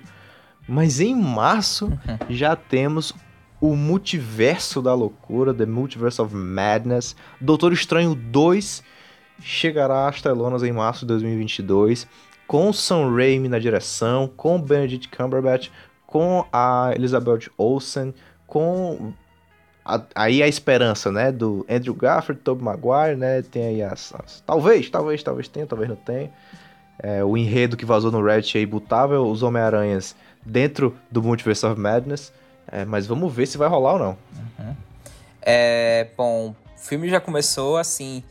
O filme já começou daquele jeito. É, o filme era para ser dirigido pelo Scott Derrickson, que foi o diretor do primeiro filme, mas ele. Do primeiro filme. Peraí. O filme era para ser dirigido pelo Scott Derrickson, que foi o diretor do primeiro filme, mas ele largou por conta de diferenças criativas com a Marvel. Só que aí é aquele, aquele negócio, sai sai Scott, Scott Derrickson e entra Sam Raimi. O que honestamente para mim foi como se, sei lá, sai, é como se tipo, sai Ricardo Oliveira e entra, entra Neymar. foi um upgrade maravilhoso, eu também achei. Principalmente tratando-se de um filme que se propõe a ter uma pegada de suspense e terror, Sam Raimi foi uma excelente escolha. Demais, cara. É, já falei aqui, mas já fiz de novo. Sam Raimi é um excelente diretor. É um cara que sim, ele já é conhecido por trabalhar com super-herói, o cara que dirigiu a trilogia, a primeira trilogia do Homem-Aranha. Do Homem -Aranha. Do, dois primeiros excelentes, terceiro é um lixo, mas é, e é um cara muito conhecido já do cinema de horror, cara que dirigiu uma trilogia excelente do da Morte do Demônio, um dos filmes mais, o filme Morte do Demônio é um filme que eu lembro que eu fiquei com medo quando eu vi, muito medo da primeira vez, vez que eu vi. E também dirigiu Arraste-me para o Inferno, que foi um filme que me traumatizou para sempre. Nunca vou esquecer uhum. daquele final. Um cara assim Nossa, que sim. pode confiar, eu só tenho isso a dizer. Sim, Arraste-me para o Inferno é bem. É gore pra caramba, nossa. Esperamos grandes feitos aí do Doutor Estranho 2, que já está tem confirmado a atriz. Me perdoe se eu errar o nome, é porque é difícil mesmo. É a Xochitl Gomes. Na pele da Miss América. Né? A Xochitl, que faz o Clube das Babás, né? Pouquíssimas produções que ela tem participado, muito novinha ainda. Vai interpretar a Miss América, fazendo sua inserção aqui no universo Marvel. Então vai ter personagem a torto e à direita. A gente sabe que o filme do, os filmes do Doutor Estranho tem o visual bem bonito, assim, é sempre uma das principais coisas. Então podemos esperar mais uma porrada aí. Principalmente tratando-se de multiverso, que é o que a Marvel vai abrir, e aí de repente uns X-Men por ali, um Quarteto Fantástico acolá, uns Inumanos ali. De repente, a gente vê o que, que o Doutor Estranho vai abrir de possibilidades pra gente. Falando em possibilidades em julho de 2022. Isso tudo é o primeiro semestre? São três porradas só no primeiro semestre. Atenção, Pantera Negra 2, The Black Panther, estará de volta às telonas. Um filme que vai ser difícil. difícil. Vai ser vai doer, duro, vai doer um pouquinho. Vai ser complicado. É, já de cara, já falaram, não vai ter... Não vão re reescalar ator, não vai ter um outro ator para fazer o T'Challa, para fazer o, o Pantera. É, não, vai, não, vai, não vai rolar. E assim, por mais que infelizmente a gente sofreu com a, a morte do, do Chadwick Boseman recentemente, um ator muito novo, muito talentoso, infelizmente vítima de câncer. É, o personagem uhum. ainda não, o personagem ainda não faleceu nos quadrinhos. Então, vamos vendo o que, o que, o que, que eles vão fazer. O filme vai seguir sendo segue sendo diri, escrito e dirigido pelo Ryan Coogler, excelente excelente diretor que fez um trabalho excepcional no primeiro filme.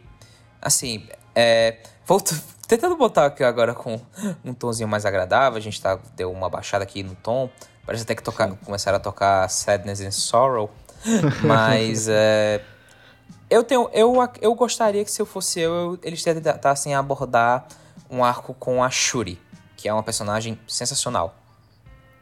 Eu acho que essa é a melhor escolha possível. O Ryan Coogler já se pronunciou, assim como a Disney, falando que, como o Beto falou, o Chadwick Boseman não vai ser recriado digitalmente, nenhum ator vai substituir o manto do Pantera Negra dele. Correto, perfeito, melhor escolha que vocês podiam fazer eram essa.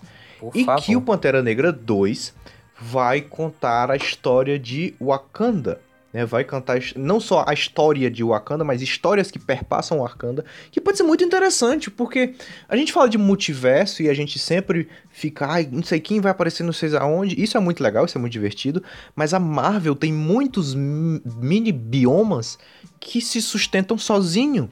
A gente não precisa Sim. do Homem-Aranha no Pantera Negra para fazer o filme funcionar. Às vezes é até melhor que não. Então, explorar o multiverso de Wakanda. O próprio primeiro, primeiro Pantera Negra foi isso, né? É, um, é o explorando o próprio bioma construído por Wakanda. O Pantera uhum. Negra 2 fazer isso não é vergonha para ninguém, certo? Uh, na verdade, a gente tem a possibilidade de ver pela primeira vez o Pantera Negra assumindo o manto né? Porque a gente não viu, quando a gente é, viu o Pantera Negra pela primeira vez, o T'Challa já era o, o, Pantera Negra, já tinha assumido o manto pela primeira vez, né? Ainda passa por toda a, a cerimônia, ali a gente vê que é maravilhoso, mas uh, o manto em si ele já tinha. Aqui a gente tem a possibilidade de ver a Shuri se tornando a Pantera Negra, o que pode ser muito legal. A gente viu isso acontecendo no Arco do Infinito dos quadrinhos, agora antes das Guerras Secretas de 2015.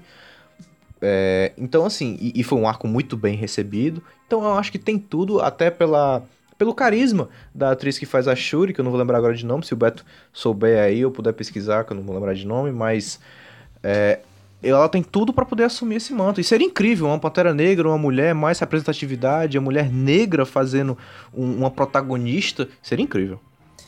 Com certeza. É, e a título de informação, o nome da, o nome da atriz, perdão se eu pronunciei isso errado, é a Letitia Wright. Exatamente, é ela mesma. Inclusive, ela faz Black Mirror alguns episódios, é incrível, nossa. Puta atriz. Tem tudo para segurar aí o manto de Pantera Negra e o que vier pela frente. Vai ser um filme de muitas homenagens, vai ser um filme de muita emoção, mas esperamos mais uma vez uma belíssima obra de arte nas mãos de Ryan Coogler. E aí o seguinte, já pulando ali pro lado de setembro, a gente vai ter um negócio interessante. O especial de Holidays, o Holiday Special do Guardiões da Galáxia. Né? A primeira vez que a gente vai ver isso rodeando o universo Marvel. Se for que nem o do Star Wars, eu tô, eu tô dentro. Não quero nem saber. Exato. Se for que nem do. Se for que nem o fizeram nos anos, seten... nos anos 70. Não sei se, não sei se, o, se o Bruno tá ligado nessa, nessa me referência. ligo, me ligo demais. Me ligo demais. Porque eu quero ver o Groot celebrando o Life Day. Inclusive vai rolar agora, outra notícia aqui, né? Vai rolar especial de, de Natal agora pra Marvel também. Não sei se para esse ano ou pro próximo, não tenho certeza, mas vai rolar, vai voltar a rolar também. É uma coisa que a Disney faz, né? A Disney em si, nos seus parques e nas suas produções, tem essa parada de brincar com as temporadas. Trazer isso pra Marvel era apenas questão de tempo. E eu acho que para brincar com uh, o Natal, brincar com o fim de ano, o Guardiões da Galáxia certamente é um dos melhores núcleos para fazer isso. Até porque já fazem três anos desde a última vez que a gente viu um filme só deles. Ai, estou com saudades. Exatamente. Saudades, né? A gente sabe que essa saída do James Gunn, depois da volta, e agora ele tá produzindo o que parece que vai ser um interessante Esquadrão Suicida aí pela parte da DC. Produzindo é, mas agora tá voltou. dirigindo. Tá diri é, é, produzindo, eu digo, produzindo no sentido de, de, de produção, ah, tá. não é? Mas sim, dirigindo. É, ele escreveu também, o roteiro também é dele, né? É, e agora vai voltar pro Guardiões da Galáxia, que vai ter o lançamento em 2023, mas antes a gente vai ter esse, esse gostinho aí, esse taste, little taste, no especial de, de Holiday, especial de feriado do Guardiões da Galáxia. Em novembro chega Capitão Marvel 2.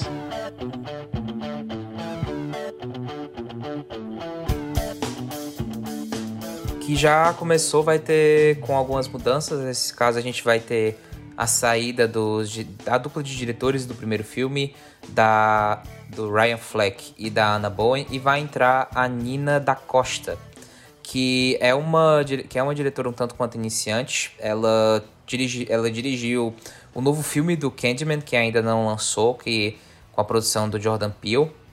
E assim, é, nada, nada ainda a se declarar, não vi nada, nada da diretora, não sei do que ela é capaz. Vamos ver o que vai acontecer. Eu acho que a troca de diretores foi inteligente. Capitão Marvel 1 não é um filme ruim, mas é um filme que falta muito para estar tá à altura do que a personagem merecia. Acho que faltou é um direção. Okay. Falt...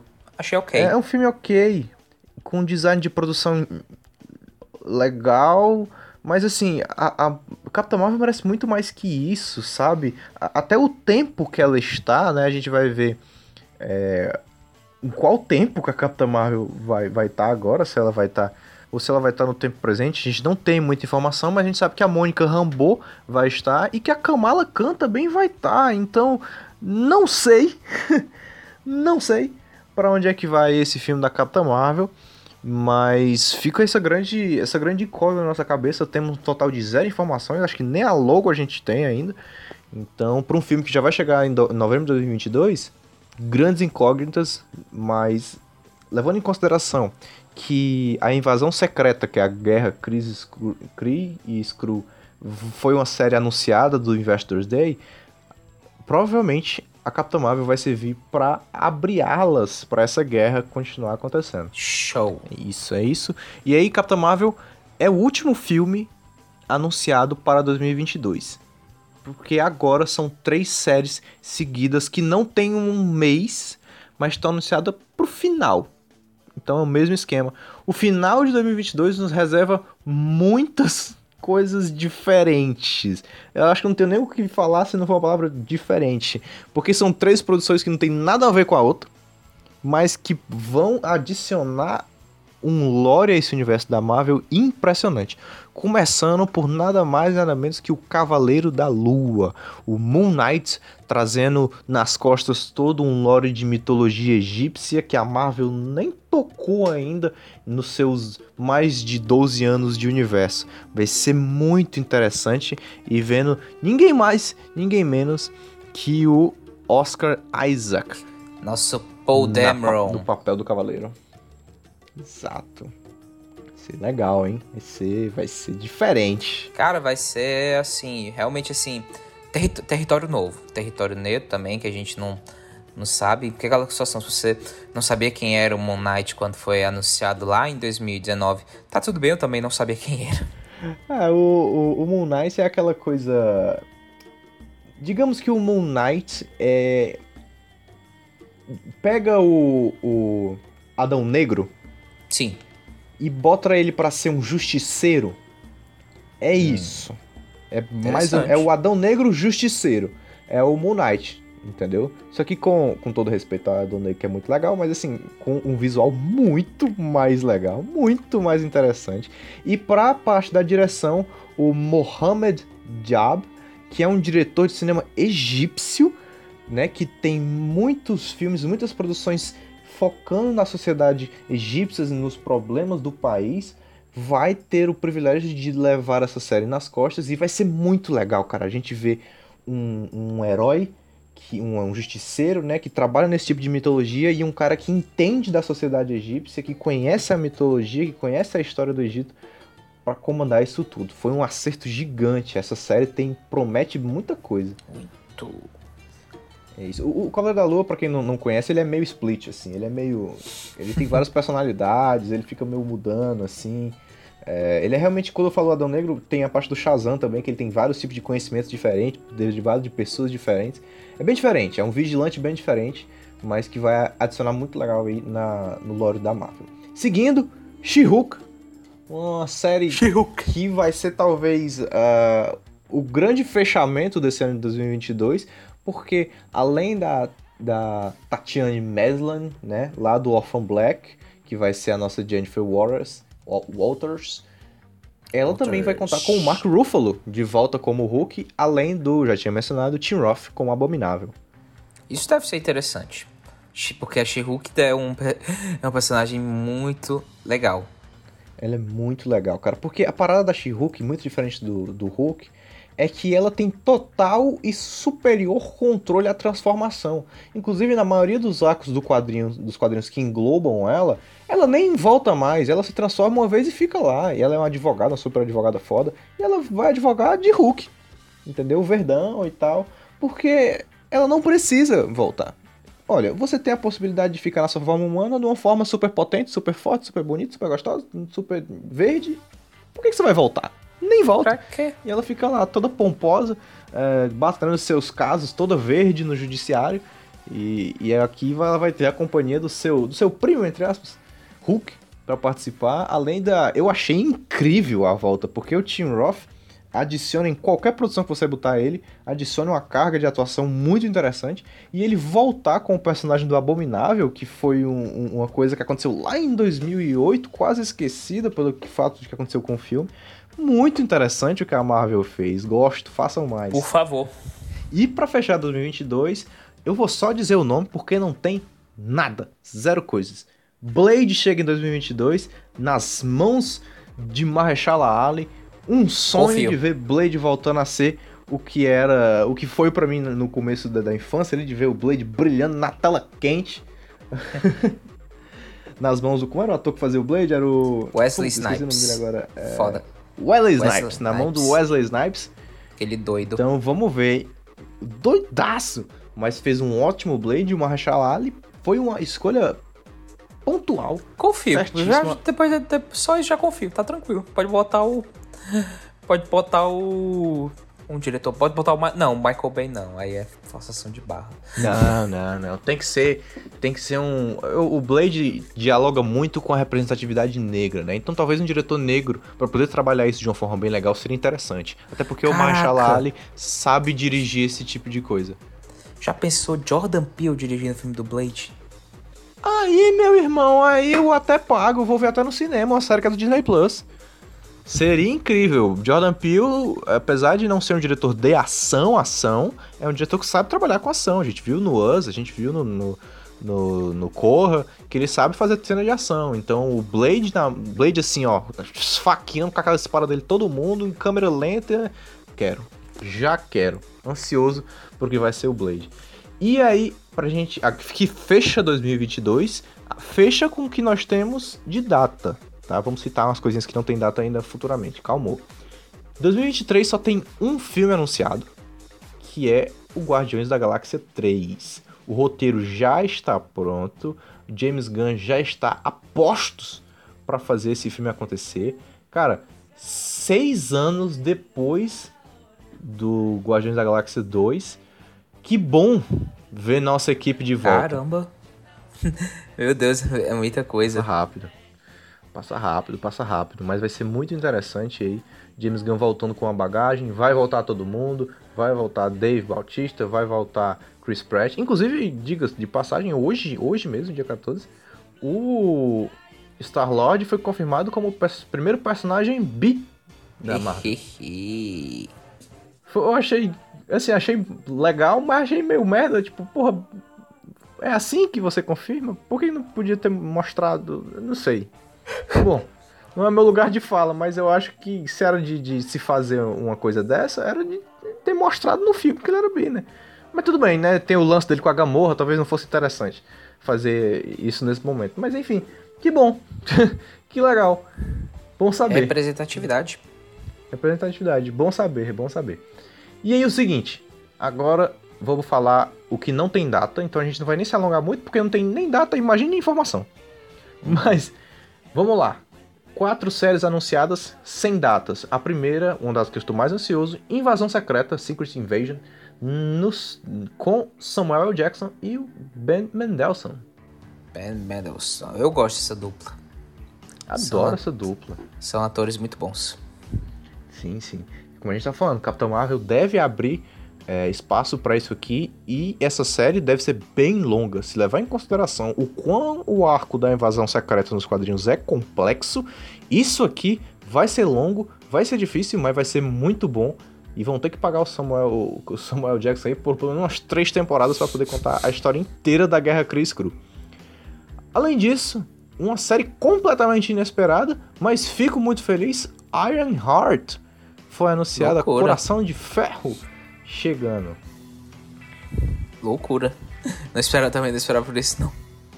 Pois é, essa ideia de que ter uma nova pessoa para construir a, uma armadura mais avançada que a armadura do Homem de Ferro, né? Que é a Harry Williams, que vai ser interpretada pela Dominic Thorne. Vai ser muito legal, cara. O arco nos quadrinhos já é muito interessante. O Ironheart no quadrinho é uma personagem muito icônica e que mudou com a, todo o lore que tinha se construído ali pro Homem de Ferro, acho que vai ser uma excelente renovação, né? Essas séries estão esperadas para 2023, mas pode ser que chegue antes também. Não é porque Sim, não tem data definida, mas vai ser muito legal aí, depois de alguns anos, a gente ver a armadura sendo vestida novamente, e agora por uma mulher. Muito legal. Falando em armadura, Armor Wars vai ser estrelado pelo John Chidley, né, o nosso querido máquina de combate, mostrando a tecnologia do Stark caindo em mãos erradas. Tudo aquilo que ele mais temia.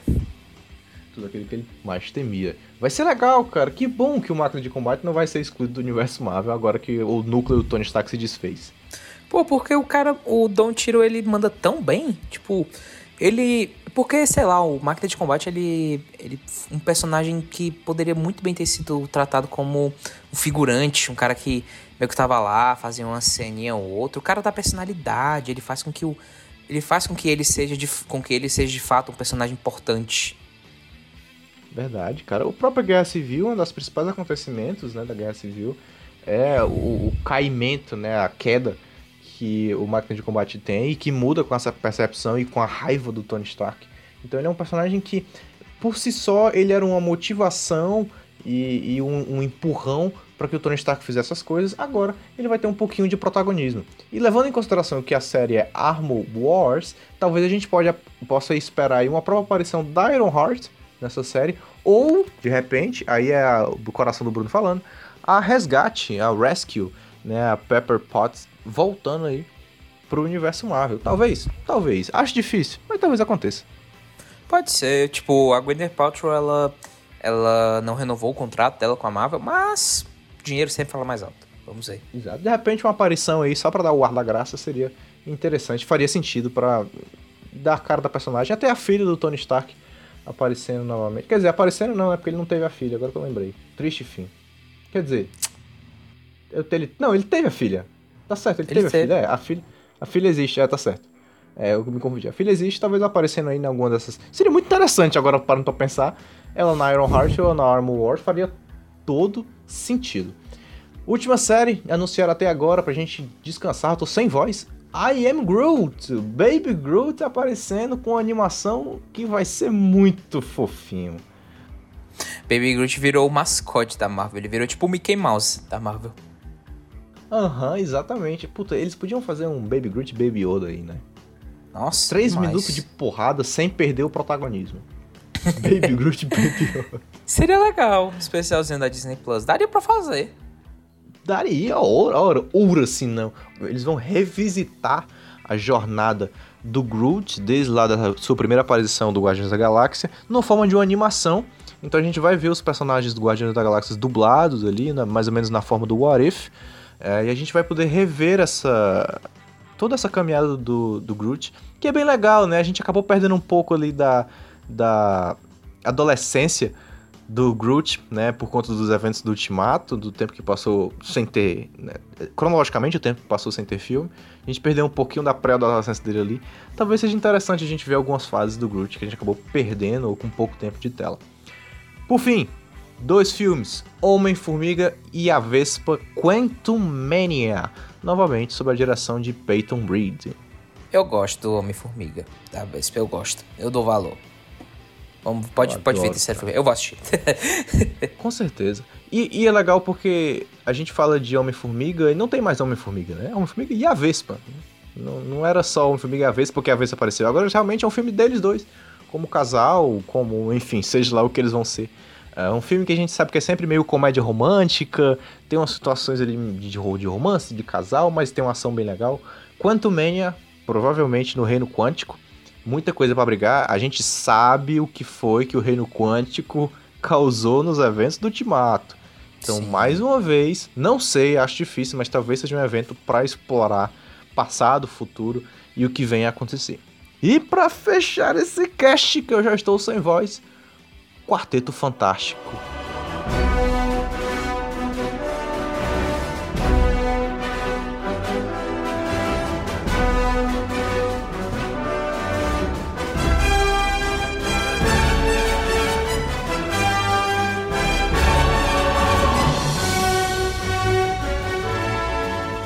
tá Glória na Marvel. É isso aí, Deus. meus amigos.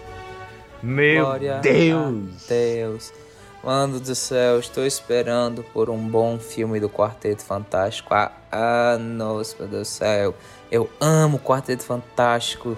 Eles são, sei lá, um dos meus. Eu tenho, assim, a minha Santíssima Trindade de grupos de super-heróis, que são os X-Men, o Quarteto Fantástico e os Vingadores. Meu Deus do céu, Quarteto Fantástico é maravilhoso. Os caras nunca tem o tratamento que merece. Teve lá os dois filmes do. Teve o filme dos anos 80 que é um lixo. Um, um que é um lixo. Nem fala, filmes, nem fala, né? Nem se fala. Os anos 2000, que a galera tem nostalgia, mas também são ruins. Filme de, do, filme de 2015 que desperdiçaram um elenco perfeito. Jogaram no lixo. Pelo amor de Deus, façam um negócio bom. Só façam. Só façam um negócio bom, né? Pois é, cara, o Quarteto Fantástico, para quem não acompanha muito os quadrinhos da Marvel, o Quarteto Fantástico é a principal equipe da Marvel. Não é, não são Sim. os Vingadores. É o Quarteto Fantástico, cara. Eu, eu particularmente gosto muito dos primeiros filmes, né, do filme de 2005. Eu tenho um, um certo carinho por aquele filme. Cresceu, cresceu, é cresceu assistindo, né? Crescemos assistindo. Foi uma das primeiras visões de Marvel que eu tive. Uh, foi o que saiu aqui lá em 2005. E é o seguinte, é um momento maravilhoso para sair filme do Quarteto Fantástico. A gente está vendo novos arcos no, nos quadrinhos depois que o Quarteto Fantástico parou de ser publicado. Ele parou de ser publicado depois do que aconteceu nos eventos da Guerra Secretas, depois do que o Reed Richards se tornou. Não vou nem falar nomes para não dar spoiler para ninguém, mas depois do que ele se torna nos eventos das incursões ali nas Guerras Secretas de 2015. Enfim, o Quarteto de Volta está de volta o Quarteto Fantástico está de volta aos quadrinhos e saindo aqui no Brasil. É, então é um momento perfeito para eles aparecerem nas mãos do John Watts, que é quem dirige os filmes do Homem-Aranha. Então é um cara que sabe brincar com voltas de personagens.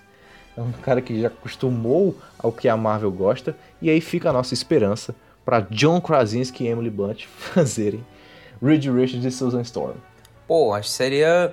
Era eu lembro até tava vendo um vídeo no, no Omelete que era assim, os caras especulando o Quarteto Fantástico dos Sonhos. Aí era é, John Krasinski como como Senhor Fantástico, obviamente, Emily Blunt como a como a Mulher Invisível, a Zac Efron como o Tocha Humana.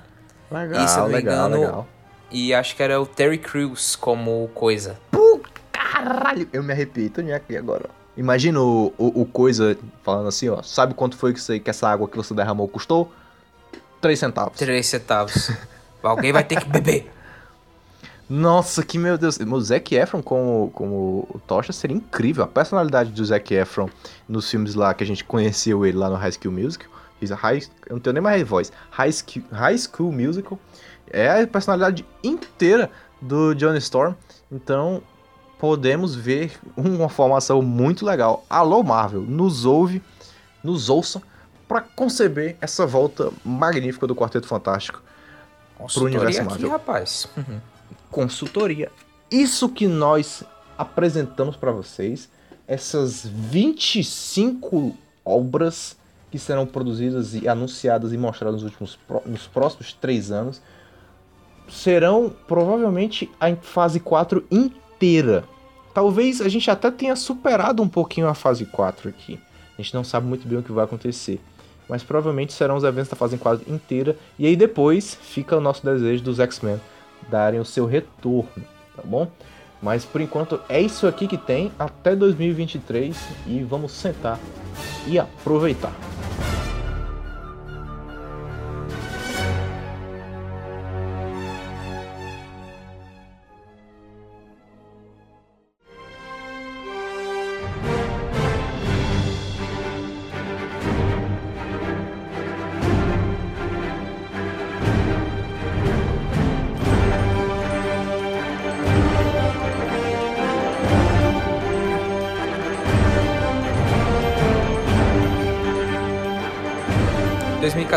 2024 a gente vai estar escutando esse cast passando, puta que pariu, que merda foi, foi que merda de filmes foram esses que vieram. Puta, é isso? Zicou, zicou, zicou. Não, zicou. não, brincadeira, brincadeira, sei não. Sei, sei como é que vai ser, como é que vai ser, honestamente. Fala um abraço aí pro meu, pro meu eu de 2024. Você, espero que você, espero que você seja um cara gente boa. Eu espero que o Bruno de 2024 tenha ganho bastante dinheiro. É sempre e, importante, né?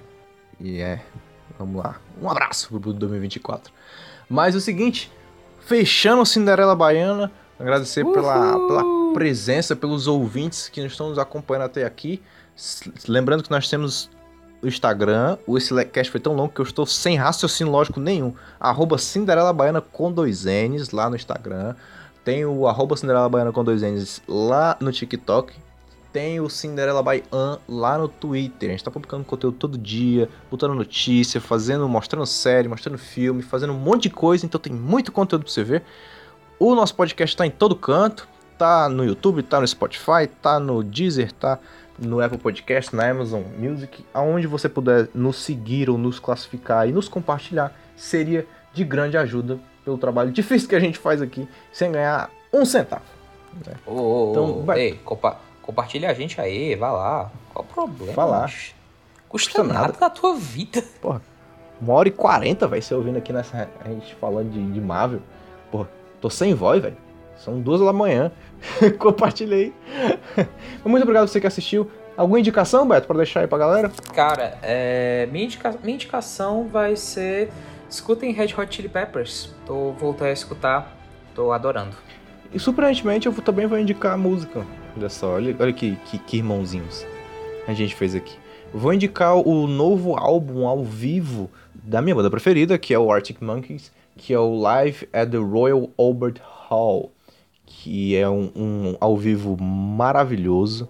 Tem os vídeos no YouTube, né? Tem, a- tem as, a- os- as gravações no YouTube, mas o áudio já tá todo disponível no Spotify, com uma playlist maravilhosa, visitando todos os álbuns do Arctic Monkeys, né? Nosso último vislumbre que a gente teve deles foi em 2018, lá com o Tranquility Base Hotel and Casino. Aqui a gente tem coisas desde o primeiro álbum até agora sendo revisitadas num ao vivo excelente. Show. Show, show, show. Então é isso. Muito obrigado a você que nos ouviu. Redes sociais estão todas na descrição. Se você curte futebol, tem meu outro podcast, o arroba CriseCast, para você acompanhar no Instagram, no Deezer, no Spotify, todo canto. Se você curte um futebolzinho lá, estamos fazendo zoada lá toda semana. Muito obrigado a você que nos assistiu. Até 2024! Um abraço.